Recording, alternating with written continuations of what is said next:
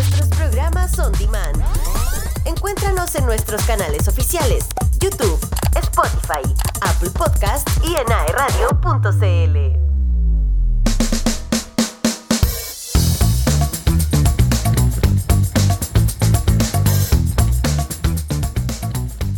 Estamos de vuelta en Mesa Redonda por las pantallas de aerradio.cl y por supuesto Mundo Televisión para hablar con José Manuel Valdivieso sobre distintos puntos de eh, la contingencia política, pero desde un punto de vista más ciudadano. Por supuesto no podemos no hablar del triunfo de Javier Milei en Argentina el día de ayer. Voy a comentar, hoy comienza la reconstrucción de Argentina. Con estas palabras y desde el búnker electoral del Partido de la Libertad Avanza, en el Libertador Hotel, Ciudad de Buenos Aires, el presidente electo de Argentina, Javier Milei, comenzó su primer mensaje tras vencer en la segunda vuelta al actual ministro de Economía, Sergio Massa. En su discurso, el presidente electo manifestó que, abro comillas, quiero decirle a todos los argentinos que hoy comienza el fin de la decadencia argentina. Hoy empezamos a dar vuelta a la página de nuestra historia y volvemos a retomar el camino que nunca deberíamos haber perdido. Hoy se termina el modelo empobrecedor del Estado omnipresente, que solo beneficia a algunos, mientras la mayoría de los argentinos sufren.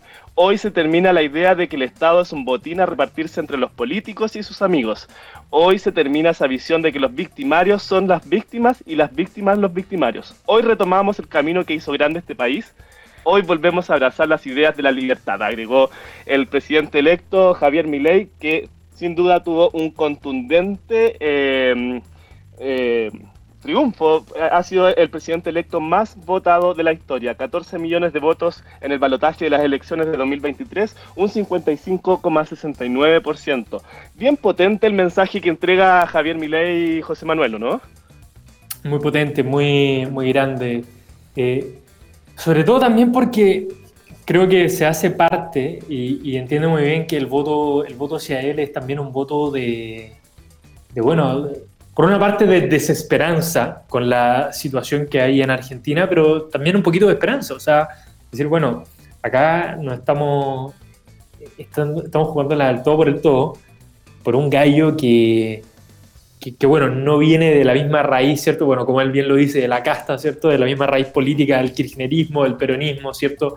Eh, tampoco de lo que vendría a ser el macrismo, más allá que obviamente tiene eh, su apoyo, ¿cierto?, político en esta segunda vuelta, eh, y que por lo tanto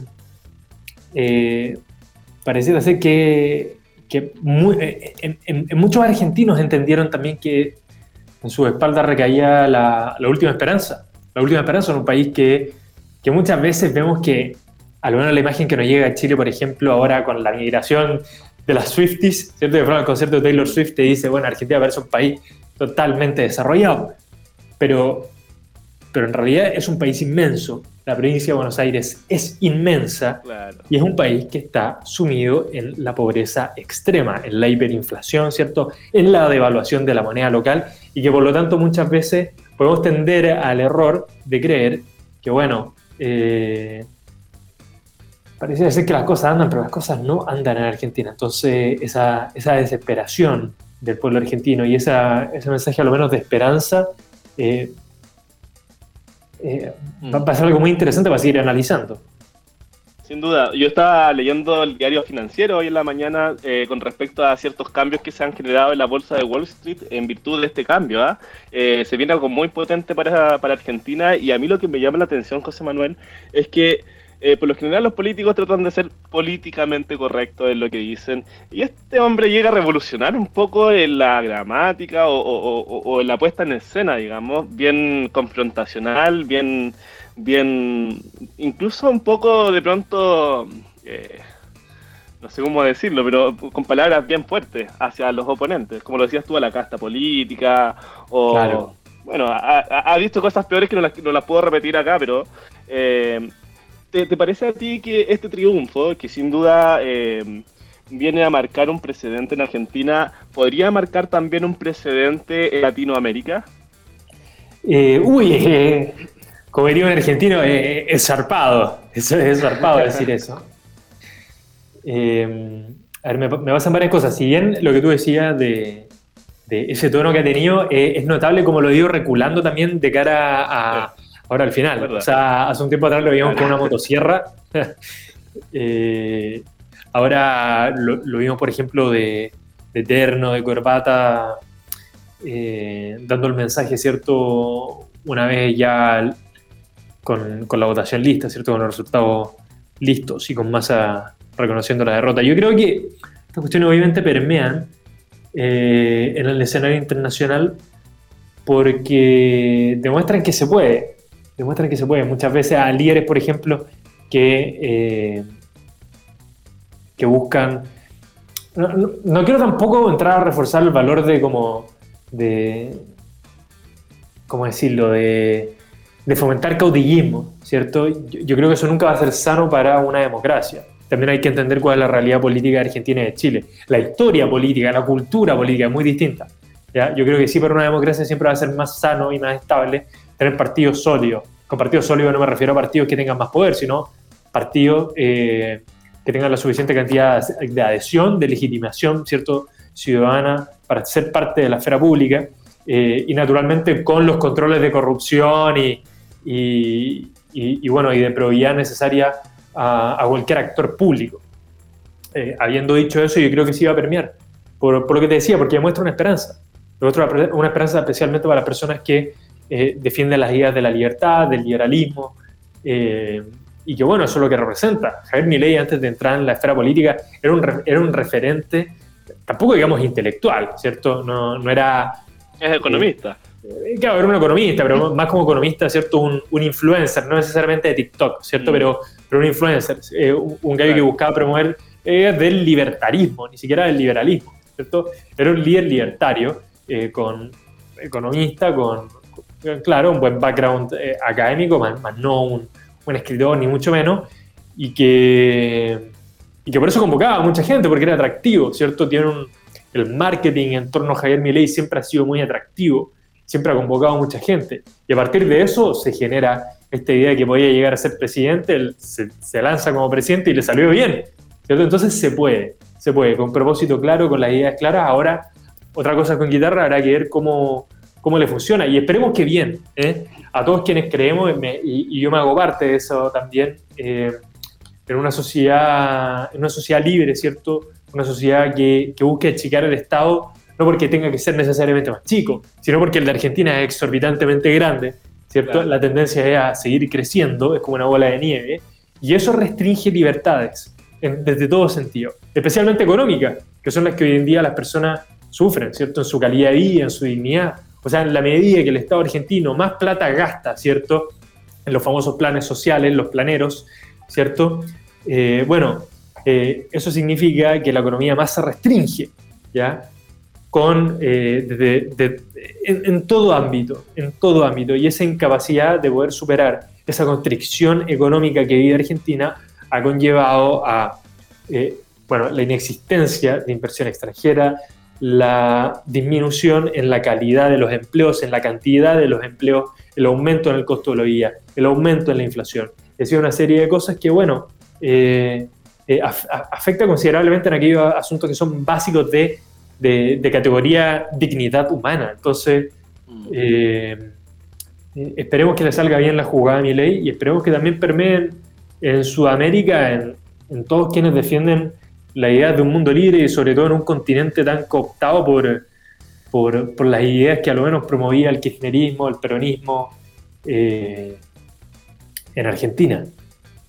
Estoy de acuerdo contigo, José Manuel, y sobre todo de que eh, comparto la visión de que Milei, Javier Milei, el presidente eh, de Argentina electo, eh, ha ido progresando y ha ido mesurando o midiendo un poco más su forma de ser y, me imagino también, como tú lo decías, vistiéndose bien el día de ayer, teniendo respeto por el cargo del cual está investido finalmente. Y esto ha traído mucho mucho revuelo a nivel internacional, por supuesto. Ha sido un poco farandulero, de hecho, muchas presidentes, por supuesto, lo han, lo han felicitado. Elon Musk, una figura emblemática, digamos, también, también lo ha felicitado y, muchos otros protagonistas de, del mundo, por decirlo de cierta manera, que toman poder, que, tienen poder y que toman decisiones importantes. Eh, José Manuel, hablemos un poco de la propuesta constitucional que, que se va a plebiscitar ahora el 17 de diciembre en nuestro país.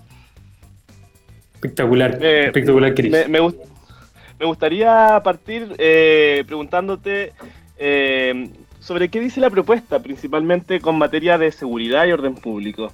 Uy. Vamos al tiro de lleno. El tiro de lleno y, probablemente el tema que más le, interesa a la gente, Cris. Absolutamente. A ver, yo siempre parto y me ha tocado este último tiempo en, Fundación Piensa, estamos haciendo charlas informativas respecto a, qué es una constitución y especialmente a cuál es el contenido, ¿cierto?, de esta propuesta, buscando informar a la ciudadanía. Eh, siempre parto con la prevención, ¿ya? Una constitución no, no una lista de deseos, ¿ya? Pero, pero puede introducir aspectos a lo menos de diseño institucional del país que son buenos justamente para hacernos cargo de estos grandes deseos y anhelos, eh, sin más lejos la seguridad. ¿ya? En seguridad, ¿qué se dice? Hay varias cosas. Por una parte, se crean nuevas instituciones, ¿ya? Instituciones como, por ejemplo, la Defensoría de las Víctimas. Siempre se solía decir que, eh, que bueno, el Estado de una u otra forma desamparaba a las víctimas. Existe la Defensoría Penal Pública, pero esa Defensoría Penal Pública está pensado justamente a la persona que no puede financiar una defensa jurídica, ¿cierto? Un abogado eh, particular, entonces se le provee una defensa eh, gratuita, ¿ya? Por parte del Estado a quienes cometen un delito, o se les acusa o imputa haber cometido un delito. Pero ¿qué pasa con la víctima? Bueno, esta constitución crea, ¿cierto? Eh, esta, esta nueva institución que dispone una asesoría de defensa gratuita a las víctimas de delito, que es una innovación en materia de seguridad. Por otro lado, un tema súper importante que es la Fiscalía Supraterritorial. ¿ya? ¿Qué, significa esto? Que eh, va a haber una, eh, en el fondo el Ministerio Público se le va a dotar de eh, funciones y atribuciones, ¿cierto? Para los delitos de crimen organizado y aquellos de alta complejidad que abarcan más de una región. Entonces, por lo tanto, no vas a tener esos problemas muchas veces de contienda de competencias entre fiscalías regionales. ¿Ya? Por eso esta Fiscalía Supraterritorial. ¿ya? Me pongo en el caso, imagínense, por ejemplo, el tren de Aragua, ¿ya? el tren de Aragua que está ingresando por el norte del país, pero que tiene despliegue en otras, eh, en otras regiones, entonces, por lo tanto, esta fiscalía supraterritorial permitiría la persecución de aquellos delitos funcionar, eh, bueno... Mejor conectados, digamos. Mejor conectados, tal cual, con esta fiscalía supraterritorial que, insisto, va a contar con las funciones y atribuciones del Ministerio Público en estos crímenes. Eh, eso es súper importante. Yo soy un convencido de que uno de los grandes problemas de la seguridad en nuestro país es la falta de sentencias condenatorias. Exacto. ¿Qué significa eso? Que la gente comete un delito, hay juicio, ¿cierto? Vemos cómo se da prisión preventiva, pero lo sueltan, beneficio. Hay poca sentencia condenatoria. Y ese es el elemento disuasivo más grande, ¿ya? que cumplas la condena, ¿cierto?, por haber cometido un delito. Y para avanzar en eso, se necesita tener los incentivos puestos en mejorar todo lo que conlleva. Y una parte de eso es mejorar también a nuestro Ministerio Público, a la Fiscalía. Entonces, todo aquello conducente a la persecución del delito, a la investigación de eh, los hechos posiblemente calificables de delitos, eh, va a contribuir en mejorar y en revertir esta sensación de inseguridad, ¿cierto? Eh, así que por lo tanto todo aquello que vaya en beneficio de robustecer la fiscalía, dotar de herramientas, ¿cierto?, en la persecución del delito, yo eh, muy contento, así como las cosas destacables en materia de seguridad. También desde el punto de vista de la migración, así como si quisiéramos tener en seguridad la lista migración, eh, hay normas interesantes, ¿ya? Sobre todo migración irregular. Por ejemplo, se contempla la expulsión de migrantes irregulares en el menor tiempo posible. ¿ya? ¿Qué quiere decir esto? Aquellos, extranjeros que ingresan eh, de forma clandestina, por pasos no habilitados, ¿cierto? Eh, o aquellos que hayan sido condenados por crimen o simple delito, van a ser expulsados en el menor tiempo posible. Todo esto obviamente en pleno eh, cumplimiento de lo que establece la ley, los tratados internacionales, etc. se crea una policía fronteriza, que eso es fundamental, una policía fronteriza, eh, esto con una disposición transitoria. Se le establece al presidente eh, la obligación dentro de cinco años presentar un proyecto de ley, ¿ya? Eh, que crea esta policía fronteriza que se va a encargar del control, patrullaje y resguardo de las fronteras ya terrestres del país. Entonces esto es importante, ¿ya? porque pareciera ser que no estamos dando abasto a nuestras fronteras terrestres eh, sino cosa de ver cómo ha avanzado la migración irregular. Y no quiero decir que no haya migración, pero bueno, hay que robustecer entonces las fronteras. Y en terrorismo, bueno, se también hay un robustecimiento de eh, la, condena al terrorismo, a lo menos desde la dimensión constitucional, eh, reconociéndosele como contrario a los derechos humanos, ¿cierto? Y a la seguridad de la nación, eh, indemnización por parte del Estado a las víctimas de terrorismo, Eso se incorpora claro. El acto terrorista con una causal para que el presidente decrete estado de sitio eh, y así una serie de elementos. Oye, o sea, sin duda viene a robustecer un poco más el tema de seguridad y de orden público, eh, en cierta manera a garantizar un debido proceso, sobre todo a las víctimas, y que de esa forma se le pueda dar a cada uno lo suyo, o sea, se pueda dar, hacer justicia. Y José Manuel, con respecto, he escuchado harto que hablan sobre que esta propuesta constitucional, y yo te lo pregunto porque recién hoy día fui a buscar la propuesta aquí al lado de la moneda, pero algo he estado leyendo de ella, por supuesto, y eh, ¿qué se dice sobre el derecho de las mujeres?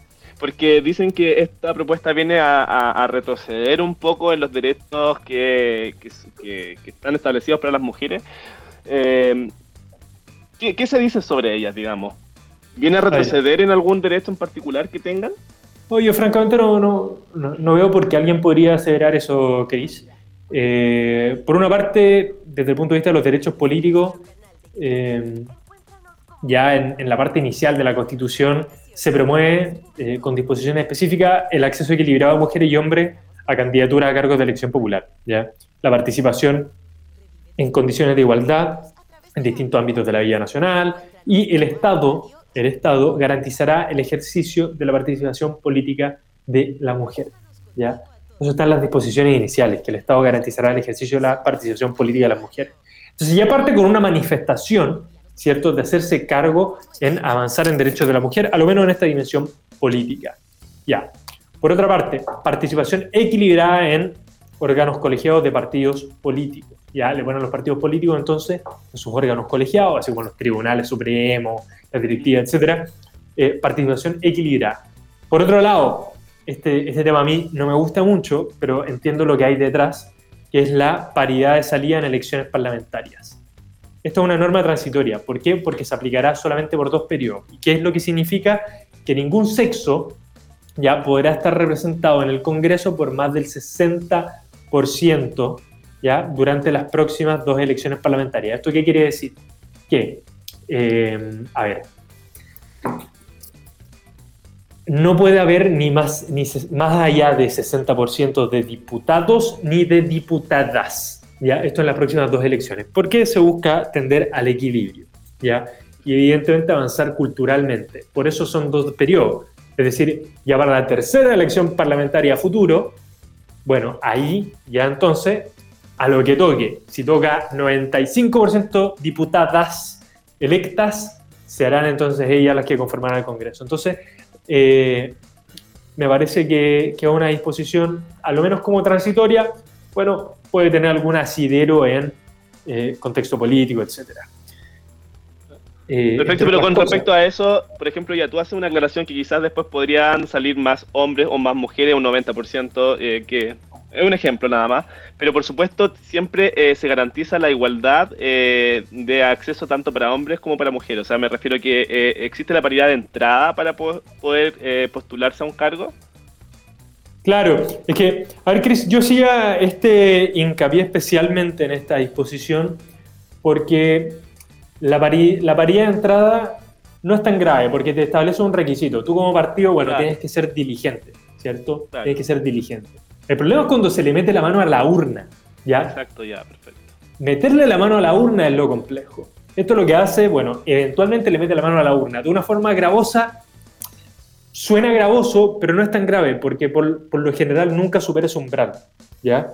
Eh, si revisamos los últimos resultados eleccionarios, no supera el umbral del 60% de desproporción en un sexo respecto al otro. Entonces, eh, eh, pareciera ser que esta norma lo que viene justamente es a establecer un límite excepcionalísimo, ¿ya? Ahora, de aquí a la tercera ya no se le puede meter más mano a la urna. Entonces que sea lo que toque, porque se espera, y a lo menos lo que yo interpreto del espíritu de esta disposición transitoria, es que, bueno, eh, de aquí ya a la tercera eh, elección parlamentaria, que va a ser como en dos años más, bueno, eh, que, que existe un cambio cultural en que, y creo que hoy también existe, la gente no vota porque sea hombre, porque sea mujer, la gente vota por la, por la persona.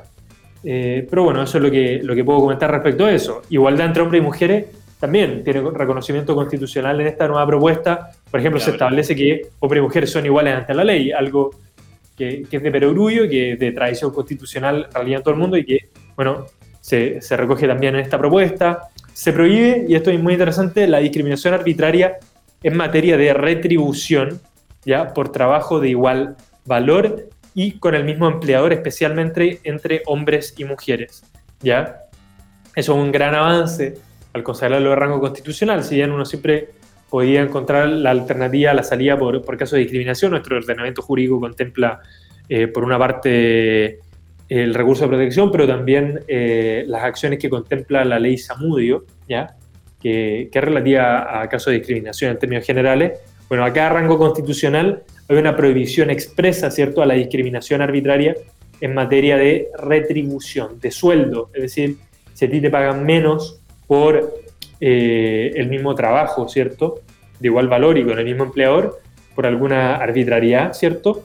Eh, y especialmente dentro de esa arbitrariedad se reconoce la distinción hombre-mujer. Porque ya, ya basta, o sea, Cris, yo creo que acá estamos totalmente de acuerdo y espero que los auditores también, que es inaceptable, que es inaceptable que se sigan haciendo distinciones arbitrarias entre hombres y mujeres en cuestiones tan básicas como la remuneración o, arbitrariedades en el campo laboral, ¿cierto? Por el hecho de ser hombre o de ser mujer. Acá lo que se tiene que avanzar es a ver a las personas, ¿cierto?, como un trabajador eh, y si es que existe el mismo, eh, ¿cierto?, estándar, mismo, mismo, mismo trabajo, ¿cierto?, mismo valor del trabajo, mismo empleador. Bueno, entonces no, hay, no tiene que existir cabida alguna para que hayan discriminaciones arbitrarias por condición de sexo, raza, ideología, opinión, etcétera, etcétera. Perfecto. Eh, José Manuel, mira, en el capítulo 2 eh, de la Constitución habla sobre los derechos y libertades fundamentales, garantías y deberes constitucionales, y en su primer artículo, que es el 16, dice la Constitución asegura a todas las personas el derecho a la vida. La ley protege la vida de quien está por nacer y se prohíbe la pena de muerte. Eh, ¿Es cierto entonces que si se aprueba este texto sería inconstitucional la ley de aborto en tres causales? No, de ninguna manera, Cris, de ninguna manera. Eh, no es cierto, ¿ya? Si bien la propuesta establece que la Constitución protege la vida de quien está por nacer, ¿ya? Que es el gran cambio de diferencia de lo que la actual Constitución nos establece, que señala el que está por nacer. Eh, los consejeros propusieron este artículo, o, quienes lo propusieron, han dicho expresamente que su intención es mantener la legislación vigente. Entonces ahí ya se derriba un primer mito. ¿Por qué? Porque si eventualmente llegara a ir al Tribunal Constitucional, el Tribunal Constitucional va a jugar también teniendo en consideración las actas constitucionales del Consejo. ¿ya? Entonces, ¿cuál es la voluntad del constituyente? Evidentemente, mantener la legislación vigente. ¿Qué nos dice la legislación vigente? Bueno, nos dice que, ¿cierto? El aborto como un tipo penal, como un delito, ¿cierto? Tiene tres causales, ¿cierto? Que eximen de responsabilidad, de culpabilidad, de todo. Son las famosas tres causales, que es que no hay delito, sí, eh, eh, está en riesgo de vida la madre, ¿cierto? Inviabilidad del feto o el embarazo es producto de una violación. Eh, y además, de acuerdo a la disposición transitoria segunda de la propuesta de nueva constitución, para que una ley sea declarada inconstitucional, ¿ya? se requiere de un pronunciamiento por parte del TC, del Tribunal Constitucional, que debe contar con un quórum de tres cuartos de sus integrantes. Entonces yo pregunto a quienes señalan que se, eliminaría ¿cierto? en tres causales.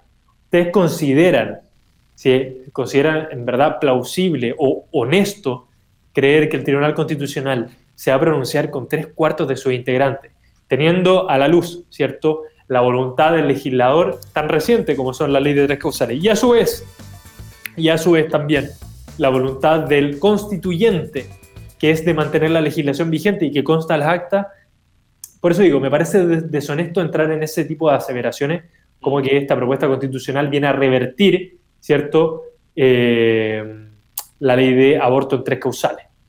Perfecto. Yo te estoy llevando, por supuesto, los temas más polémicos y de los cuales se ha hecho un poco de farándula eh, o caricaturizado un poco la, discusión constitucional. Eh, disculpa si soy un poco, quizá me voy por esos lados, pero también me gustaría preguntarte con otro tema que ha, sido bien controversial, que si se aprueba la nueva constitución eh, se declararía inconstitucional la ley Papito Corazón que permite el pago de pensiones alimenticias con los fondos de pensiones de, del alimentante?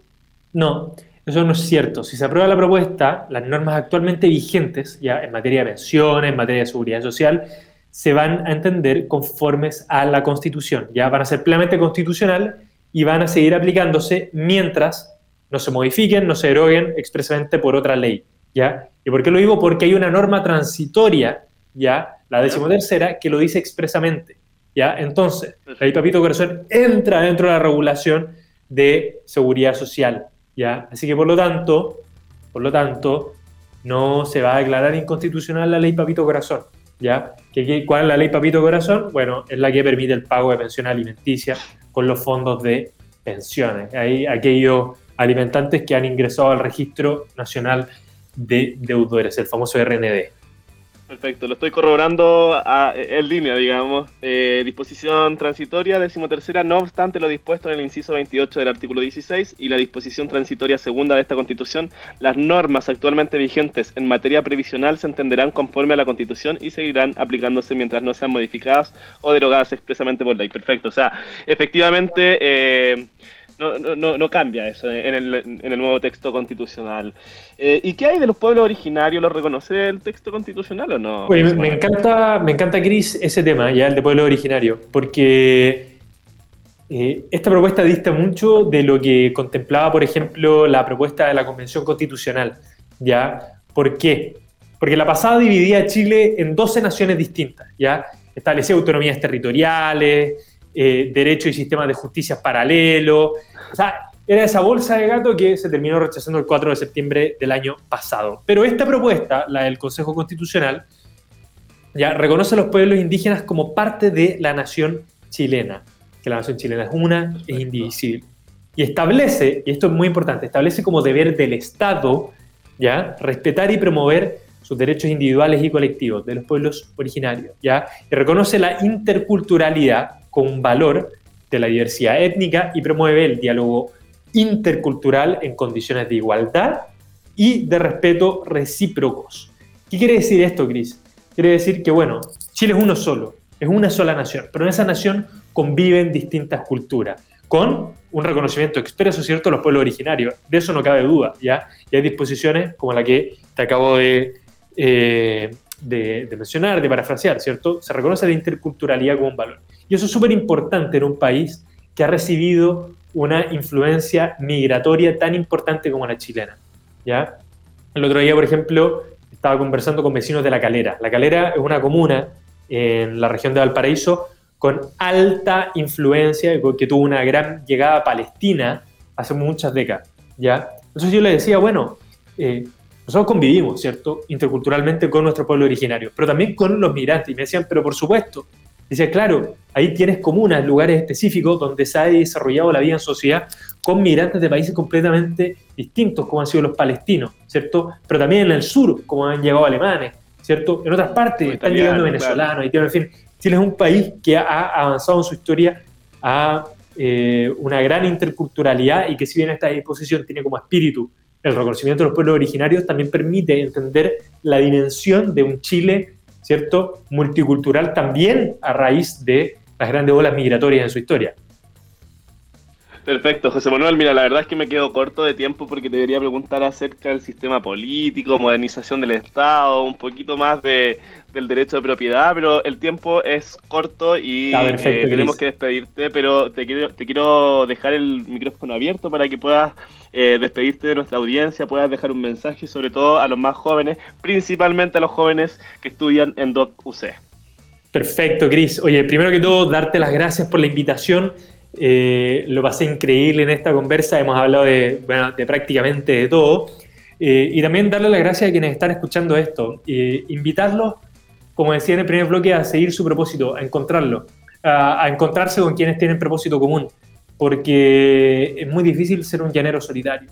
Acá, la mayoría de las veces que nos involucramos en asuntos públicos tiene que ser colectivo y con un objetivo, con un propósito, no quedar dando bote. ¿ya? Creo que ese es el gran mensaje que puedo dar, Cris. Y acá la discusión constitucional, eh, a propósito de lo que hablamos en el segundo bloque, eh, es muy relevante en eso. Eh, en, esto, esto que decía, de reflexionar un poquito antes de saltar a, en el fondo a, la esfera pública, bueno, la constitución y estudiarla es una responsabilidad hoy para todos los ciudadanos. ¿ya? Eh, no da lo mismo lo que se vote. No da lo mismo lo que se vote. Es una responsabilidad de los ciudadanos. ¿ya? No quiero decir que haya que ser un constitucionalista experto. No, en absoluto. ¿ya? Pero entender a lo menos aquellas cuestiones básicas de, de qué se trata una constitución.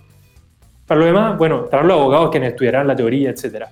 Conocer qué es una constitución, ¿cierto? Más o menos las ideas básicas a partir de las cuales me interpreta mi modelo de sociedad, son cuestiones fundamentales de la vida política y que hoy tenemos una oportunidad histórica de participar, ¿cierto?, en un proceso constitucional. Hay generaciones que no lo vieron en su vida entera. Si no, pregunten a las personas que nacieron y murieron con la Constitución de 1833, que por cierto, es un lujo haber tenido una Constitución tan duradera.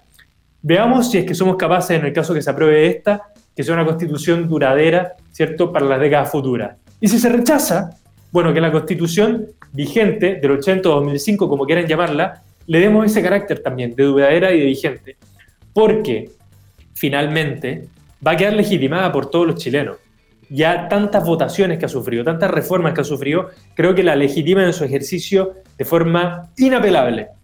Y que por lo tanto, y que por lo tanto, necesitamos avanzar. Creo que esa es la gran lección que tenemos que sacar, Cris, de este proceso constitucional. Sea lo que sea que se vote el 17 de diciembre, voten informados, ya porque es nuestro deber mínimo como ciudadanos. Y sea lo que sea que se decida, también esperemos que la constitución que nos rige a partir del el día siguiente, bueno, que sea una constitución duradera en el país, porque Chile necesita crecer. Chile necesita cerrar la puerta a la incertidumbre constitucional, necesita abrir la puerta a un Chile más moderno, a un Chile que modernice el Estado, que modernice el sistema político, un Chile que incluya, que entienda la interculturalidad, pero que también entienda la importancia del crecimiento económico para recuperar la sensatez, recuperar el derecho a vivir en paz y recuperar, ¿cierto?, eh, aquella senda de crecimiento en la que Chile vio tanta prosperidad durante 30 años y pareciera ahora que nos caímos a un bache. Bueno, tenemos la oportunidad, ¿cierto?, de arreglar el neumático, pasar a la vulcanización, que es su local de votación el 17 de diciembre. Voto obligatorio, por cierto.